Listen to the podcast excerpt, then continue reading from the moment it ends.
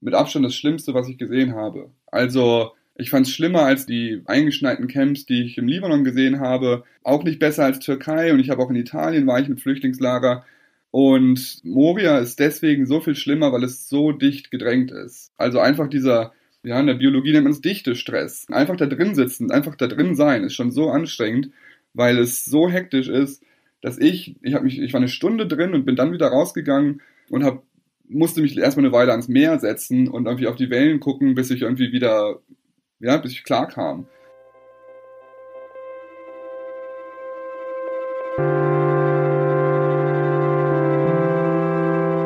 Die Geschichte hinter der Geschichte. Der wöchentliche Podcast für Freunde der Zeit.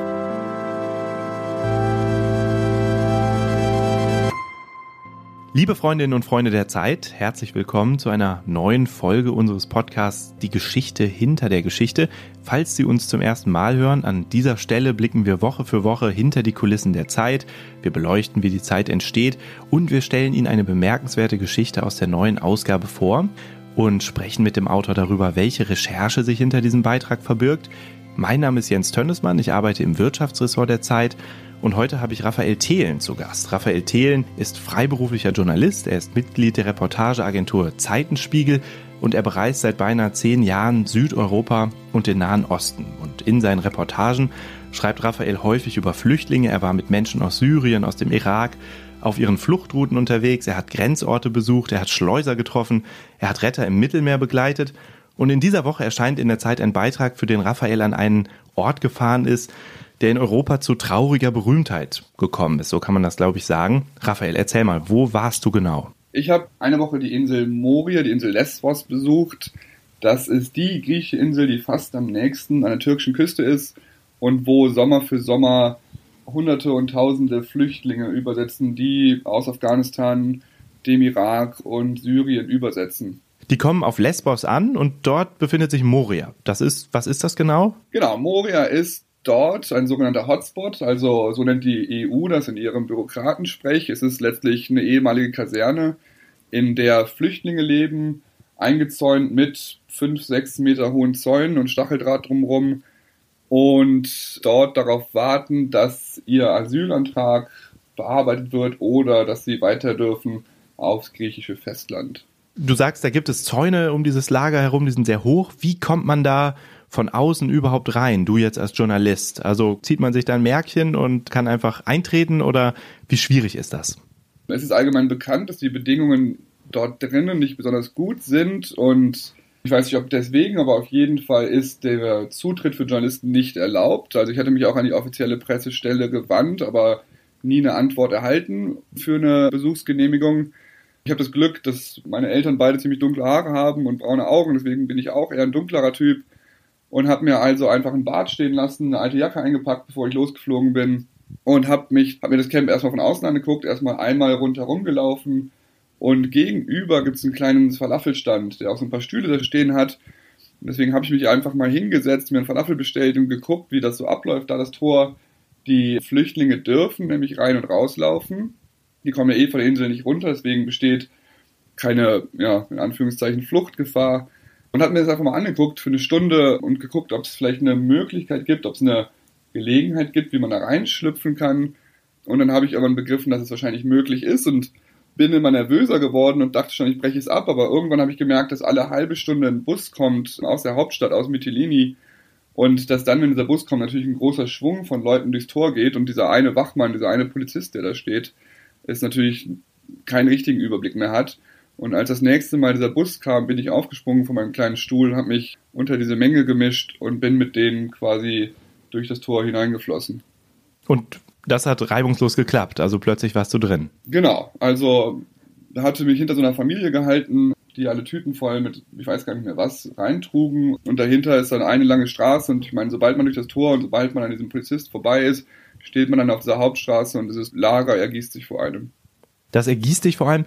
Beschreib doch mal, wie das aussieht. Also, wie müssen wir uns das vorstellen? Ist das alles wohl sortiert, ein Zelt neben dem anderen oder vielleicht sogar Baracken? Wie sieht es aus und welche Eindrücke hast du gesammelt? Das ist total schwierig am Anfang, weil das so überwältigend ist. Also, es stürzt wirklich auf einen ein. Das Lager Wurde ursprünglich für knapp 2000 Menschen gebaut. Es ist zwei- bis dreifach überbelegt. Das heißt, es ist unglaublich hektisch, es ist unglaublich viel. Überall sind Menschen, überall sind Zelte, überall ist Stacheldraht. Wirklich überwältigend im besten Sinne des Wortes, im schlimmsten Sinne des Wortes. Und ich bin diese Hauptstraße dann runtergelaufen und um mich zu orientieren, habe ich mich erstmal hingesetzt an so einer Ecke und geguckt und man muss sich das vorstellen, dass halt für die geplanten knapp 2000 Bewohner stehen Container da in zwei Etagen, wo ich glaube jeweils 16 Menschen drin schlafen, aus denen einfach der, also nicht bestialisch stinkt, aber es, man riecht halt, dass die Menschen keine besonders guten Möglichkeiten haben, sich zu waschen. Und weil es aber jetzt so überbelegt ist, weil die griechische Regierung nicht besonders gut geplant hat, stehen überall so ganz kleine billige Campingzelte rum, so orangene, einlagige Campingzelte, wie man die auch irgendwie hier im Supermarkt für 20, 30 Euro kaufen könnte. Und dann noch haben einige Bewohner sich aus Planen und Stöcken und Steinen und Seilen so größere mehr, ja, so größere Zelte, 5 mal 5 Meter gebaut. Und die drücken sich halt in jede Ecke. Also man muss sich vorstellen, es gibt diese geregelte Struktur aus Containern und Straßen und dann in jedem freien Winkel klebt sich irgendwo ein Zelt an den Zaun, ist noch ein, ein Zelt dazugestellt und dazwischen wuseln Menschen herum. Also Jahrmarktmäßig. Es ist total laut, es ist staubig, aggressiv irgendwie die Stimmung, weil klar, wenn zu viele Menschen auf einem Ort sind und niemand genug Platz für sich hat, heizt das eine Stimmung natürlich auf. Ja, diese Menschen haben ja eine lange Reise oft hinter sich, sind über das Mittelmeer nach Lesbos gekommen, also haben auch eine gefahrvolle, vielleicht eine gefahrvolle Fährfahrt oder ein gefahrvolles Übersetzen hinter sich. Wie geht es denen, wenn die da sind? Haben die das Gefühl, jetzt voller Hoffnung in Europa angekommen zu sein? Ist es vielleicht auch eine Erleichterung oder ganz im Gegenteil? Merken sie eigentlich, so haben sie sich das nicht vorgestellt? Wir kennen wahrscheinlich alle noch die Bilder aus 2015, als diese ganz vielen Boote auf an den Stränden von Lesbos ankamen und man sah ja ganz oft, es gibt ja das berühmte Foto, der Vater vor Glück weint. Also natürlich erstmal ne, ein hoffnungsvoller Schritt, raus aus dem Nahen Osten, raus aus diesen ganzen Kriegen, endlich Europa. Und das schlägt dann aber, sobald die Menschen in Moria ankommen, ganz oft um, weil die Zustände so schlecht sind. Also es gibt nicht genug Sanitärcontainer, die sind wiederum dreckig, das Essen ist schlecht, es gibt fast keine oder zumindest zu wenig ärztliche Betreuung und das schlägt sich auch auf die psychische Gesundheit der Menschen durch. Viele sind sowieso schon traumatisiert von dem, was sie in ihrer Heimat erleben mussten und jetzt wird das natürlich noch schlimmer, weil in den Camps sich teilweise dann auch die Gewalt entlädt, weil einfach der Frust in Gewalt umschlägt und es zu Massenschlägereien kommt. Oder aber es kommt zu Vergewaltigungen und, und, und. Also Menschen, die sowieso schon entweder psychisch fragil oder sowieso schon traumatisiert sind, haben dann nicht die Umgebung, damit sie sich besser fühlen könnten.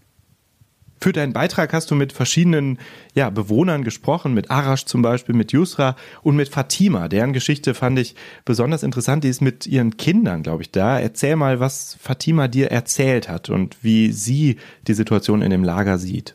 Sie ist alleinerziehend, vor ihrem Mann weggelaufen, vor dem Krieg weggelaufen, aus Afghanistan in den Iran geflohen, im Iran letztlich von ihrem Mann misshandelt worden und deswegen konnte sie auch nicht da bleiben als alleinerziehende Frau. Sie hätte einfach als afghanischer Flüchtling dort keine Möglichkeit gehabt, ist dann in Moria gelandet und puh, ich, also sie, ja, sie ist einfach, sie ist wie freiwild. Also sie ist irgendwie eine, eine junge Frau in so einem kleinen Zelt und sie hat halt jede Nacht Angst, dass Männer, die sich in ihrem ganzen Frust mit billigem Schnaps besaufen, nachts den Reißverschluss zu ihrem Zelt aufreißen und sich da reinstürzen, um sich ja, um sie zu vergewaltigen. Das ist für sie jede Nacht das größte Problem, weil die Polizei zieht sich nachts aus dem Camp zurück, alle Offiziellen verschwinden und dann sind das nur noch diese unglaublich vielen frustrierten Menschen eingesperrt in diesen sehr kleinen Käfig und naja, da bricht die Zivilisation ziemlich schnell zusammen. Wie sollte das eigentlich weitergehen für Fatima, die mit ihren zwei Söhnen äh, da ist? Was wäre eigentlich ja, der Plan, der offizielle? Dieses Hotspot-System sieht vor, dass Ärzte, Sozialarbeiter und die Asylantragsbearbeiter gucken, welche Fälle, im Englischen heißt das vulnerable, im Deutschen gibt es da, finde ich, keine gute Übersetzung für, also welche Fälle besondere Bedürfnisse haben und das sind traumatisierte, verletzte, alleinerziehende Mütter, Schwangere, all die sollten eigentlich direkt beim ersten Interview innerhalb der ersten paar Tage als solche identifiziert werden und dann weiter aufs Festland geschickt werden, wo Lager leer stehen. Dort gibt es Flüchtlingslager, die sind winterfest, da stehen also kleine, kleine Zelte sondern es sind alles gute winterfeste Container oder sogar leerstehende Wohnungen in Athen. Dorthin sollten die geschickt werden. Aber weil dieses System Moria nicht funktioniert, weil das System zusammengebrochen ist, findet das halt nicht statt. Liebe Freundinnen und Freunde der Zeit, Sie hören den Podcast Die Geschichte hinter der Geschichte, in dem wir einen Blick hinter die Kulissen der Zeit werfen. Mein Name ist Jens Tönnesmann und ich spreche mit Raphael Thelen, der für die aktuelle Ausgabe einen Beitrag über das Flüchtlingslager Moria auf Lesbos geschrieben hat. 5200 Menschen leben dort. Raphael hat sich eingeschlichen, weil man das Lager nicht so einfach besuchen darf. Du hast für deine Recherchen schon oft Flüchtlinge getroffen und gesprochen. Ich habe es am Anfang kurz gesagt, du warst mit Rettern unterwegs, hast Schleuser gesprochen, warst auf Flüchtlingsrouten unterwegs. Wie war das jetzt für dich in Moria? Ich habe es allen Freunden erzählt. Mit Abstand das Schlimmste, was ich gesehen habe. Also ich fand es schlimmer als die eingeschneiten Camps, die ich im Libanon gesehen habe auch nicht besser als Türkei und ich habe auch in Italien war ich im Flüchtlingslager.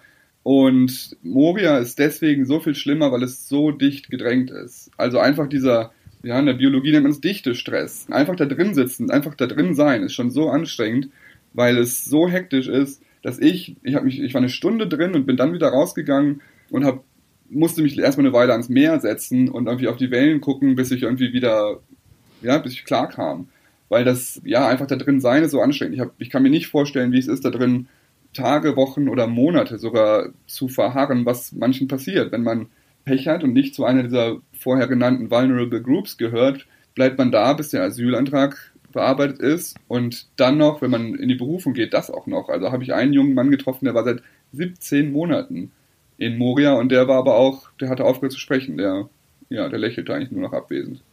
Warum hast du dich überhaupt mit diesem Thema oder warum beschäftigst du dich überhaupt so intensiv mit dem Thema Flüchtlinge? Wie bist du dazu gekommen? Ich habe, als die syrischen Proteste in diesem Bürgerkrieg umschlugen und der Bürgerkrieg immer schlimmer wurde, 2011, 2012, habe ich im Libanon gelebt und hatte dann auch viele syrische Freunde, die schon aus Damaskus rüberkamen.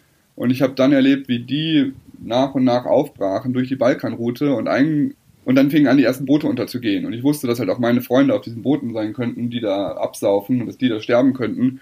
Und dann habe ich halt angefangen, ja, nicht mich jetzt für zu interessieren, aber ich fand das einfach ein Thema, was wir nicht ignorieren können. Und habe dann ein, zwei Jahre sehr, ja, war sehr viel auf dieser Route unterwegs, um das zu zeigen, dass Menschen halt sterben, um nach Europa zu kommen. Für jemanden wie mich, der natürlich vor allem irgendwie in Deutschland recherchiert und vielleicht selten solche Reisen auf sich nimmt, ist das alles schwer vorstellbar oder wenig vorstellbar.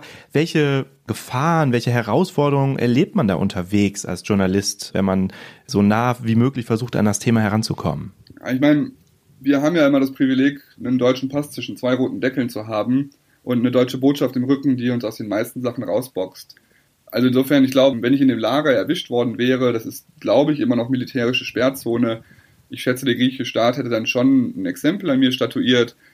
Das hat er auch vor ein paar Jahren gemacht, als ein Journalist über den Evros, diesen Grenzfluss zwischen der Türkei und Griechenland gegangen ist.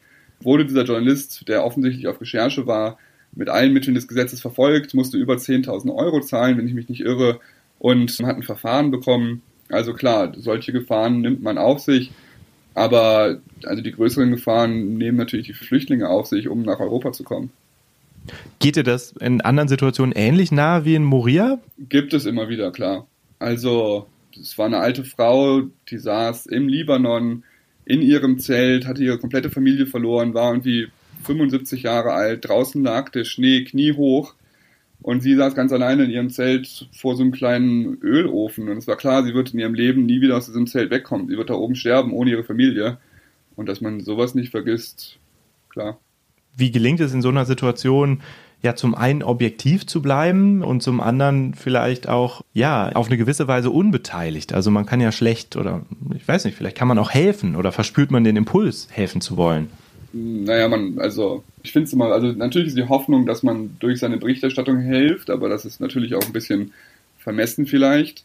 Und objektiv zu bleiben, also du kannst ja mal deine Kollegen fragen. Mein Text zum Beispiel war jetzt, weil ich direkt danach geschrieben habe, war noch wesentlich polemischer, als er jetzt gedruckt werden wird, einfach weil ich noch so aufgewühlt war. Und dann haben glücklicherweise deine Kollegen mir geholfen, den irgendwie zurückzunehmen, weil, ne, wenn man sich ein bisschen zurücknimmt in der Sprache auch, wird ja so ein Text oft stärker. Aber ja, ich war total aufgewühlt, als ich zurückkam. Wann bist du genau zurückgekommen und wie hat sich dein Blick auf das Thema seitdem vielleicht auch verändert oder wie ordnet sich das jetzt ein in, der, in die übrigen Erfahrungen, die du gesammelt hast? Ich glaube, Also das Problem könnte gelöst sein mittlerweile. Es, könnte, es hätte gar nicht so weit kommen müssen. Und mittlerweile hätte das Problem endgültig gelöst sein können, weil jeder Bescheid weiß, wie die Situation da ist. Und mir ist mittlerweile klar, dass die Europäische Union, die griechische Regierung es so wollen. Also die wollen, dass die Zustände so schlecht sind und spricht man mit Offiziellen vor Ort, dann sagen die so, ja, die wollen das, damit diejenigen, die in Moria sitzen, ihren Verwandten eine, eine WhatsApp-Nachricht schicken, macht die Überfahrt nicht, kommt nicht nach Europa, dann landet ihr hier, wo wir gerade sind und hier ist es schrecklich. Raphael, du hast gerade schon angedeutet, wie die EU, was sie eigentlich mit diesem Flüchtlingslager bewirken möchte, möglicherweise. Was ist Moria eigentlich aus Sicht der EU, aus Sicht der Bürokraten? Wie, ja, in welchem Plan gehorcht dieses Flüchtlingscamp? Moria ist ein im europäischen Sprech ein Hotspot. Dort kommen die Flüchtlinge, die aus der Türkei übersetzen werden, zuerst untergebracht, um gescreent zu werden und dann ihre Asylanträge stellen zu können, beziehungsweise aufs griechische Festland weitergebracht werden zu können. Was ist Moria aus Sicht der Hilfsorganisationen, mit denen du ja auch vor Ort gesprochen hast? Ein Riesenskandal und ein Riesenproblem, weil die Menschen dort nicht angemessen untergebracht werden können. Kannst du ein bisschen mehr darüber erzählen, mit wem du geredet hast und wie die vielleicht auch versuchen, die Lage zu verbessern und ob ihnen das überhaupt gelingt? Als 2015 die Zahlen so hoch gingen, als so viele Flüchtlinge über die Ägäis kamen, sind ganz viele internationale NGOs dort hingegangen, um zu helfen und wurden auch von der griechischen Regierung und der UN darum gebeten. Die ziehen sich aber derzeit zurück, weil die Europäische Union nicht mehr die Arbeit der internationalen Organisationen finanziert, sondern jetzt neuerdings die der griechischen Regierung. Und darum geht es letztlich auch in meiner Reportage, weil die griechische Regierung die Versorgung nicht hinbekommt. Also ist sie noch schlechter als damals von den Organisationen. Und die Organisationen schreiben offene Briefe, kritisieren, bitten und flehen, dass die Regierung einen besseren Job macht, aber das sieht nicht so aus, als würde sie das hinbekommen oder hinbekommen wollen. Du hast auch mit dem Bürgermeister von Mytilini gesprochen auf Lesbos. Wie sehen eigentlich die Bewohner der Insel das ganze Thema? Genau, also es war der Berater für internationale Angelegenheiten des Bürgermeisters und der spricht natürlich viel mit den Anwohnern und die sind stinke sauer, weil die das Gefühl haben, sie werden von der Europäischen Union missbraucht oder ihre Insel wird missbraucht als Freiluftgefängnis. Die sagen, wir sind eine sehr kleine Gemeinschaft und wir sind hier Jahr für Jahr an der Front dieser Fluchtbewegung und wir nehmen die Leute auf und es wurde auch viel Solidarität gezeigt. 2015 haben ganz viele Menschen auf der Insel ihre Türen geöffnet und geholfen, aber mittlerweile sagen die halt so, es kann nicht sein, dass wir so viele tausend Menschen hier auf unserer kleinen Insel unterbringen müssen, wenn auf dem Festland Lager leer stehen. Und deswegen ist Wut auf der Insel und Protest und die drohen auch ganz klar, dass sie das nicht mehr lange mitmachen werden.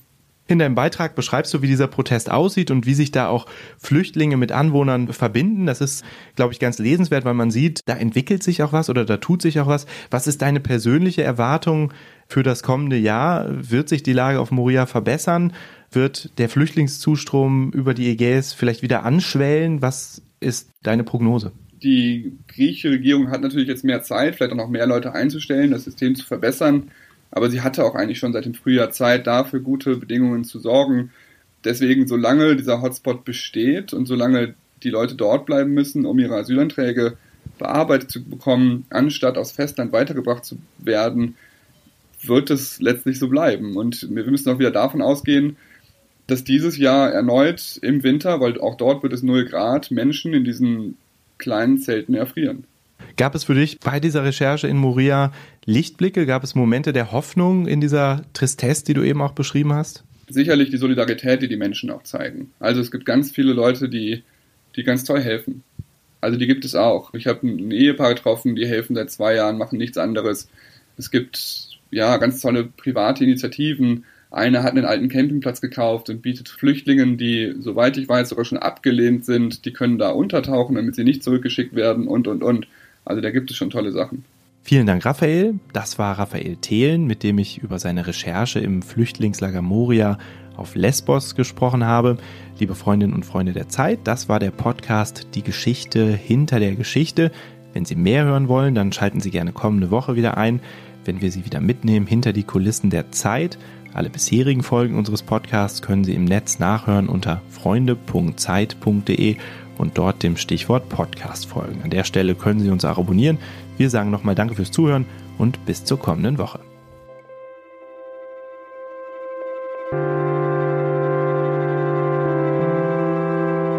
Die Geschichte hinter der Geschichte.